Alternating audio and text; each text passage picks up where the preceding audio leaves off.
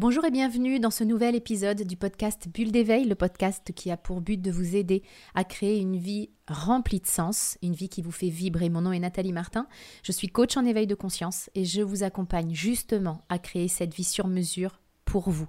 Je mettrai dans la description qui accompagne ce podcast tous les détails pour en savoir plus sur le comment nous pouvons travailler ensemble pour créer une vie qui vous fait vibrer. Il faut que j'arrive à m'aimer.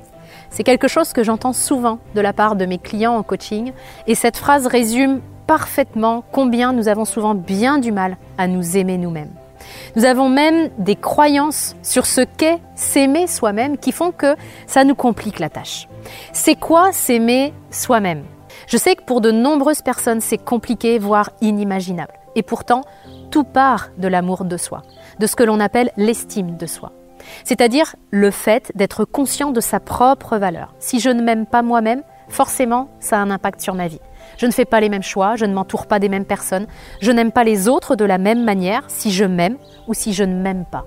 S'aimer est donc extrêmement important, mais c'est quoi au juste s'aimer?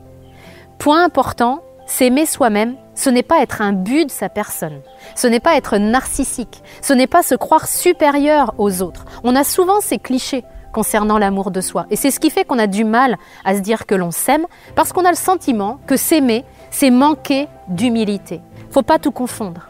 S'aimer, c'est simplement être capable d'ouvrir les yeux sur notre propre valeur. C'est aimer être la personne que nous sommes. C'est se sentir digne d'être aimé. J'ai cette question pour vous. Sur une échelle de 1 à 10, 1 étant le niveau le plus bas, à quel degré est-ce que vous vous aimez aujourd'hui? Notez la première note, le premier chiffre qui vous vient. Demandez-vous ensuite pourquoi vous n'avez pas mis moins. Si vous avez mis 5 par exemple, demandez-vous pourquoi vous n'avez pas mis 4. Vous allez ainsi identifier ce qui vous montre que vous voyez votre valeur, ce qui vous montre que vous vous aimez aujourd'hui. Et c'est important de le souligner et de le mettre en valeur.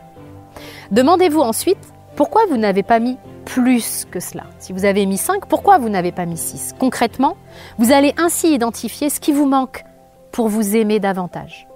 Enfin, dernier point, demandez-vous ce que vous pourriez faire aujourd'hui pour vous aimer davantage si vous avez envie d'évoluer à ce sujet. Si et seulement si ça fait du sens pour vous de progresser à ce sujet. Cette précision est importante parce que bien souvent on tombe dans les il faut dans notre évolution personnelle. En mode il faut que je m'aime. Non, ce n'est pas il faut que vous vous aimiez, c'est juste une option. Une option que vous pouvez choisir ou non, ça vous appartient.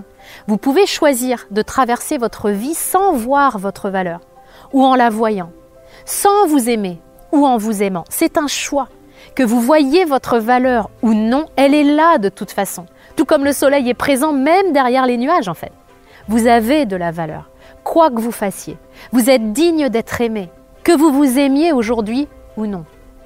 Je terminerai en vous disant que je rencontre beaucoup de personnes qui se questionnent, voire qui s'arrachent les cheveux pour trouver leur mission de vie. À mon sens, notre première mission de vie, c'est justement d'apprendre à nous aimer. Et je vous souhaite de vivre cette mission à fond.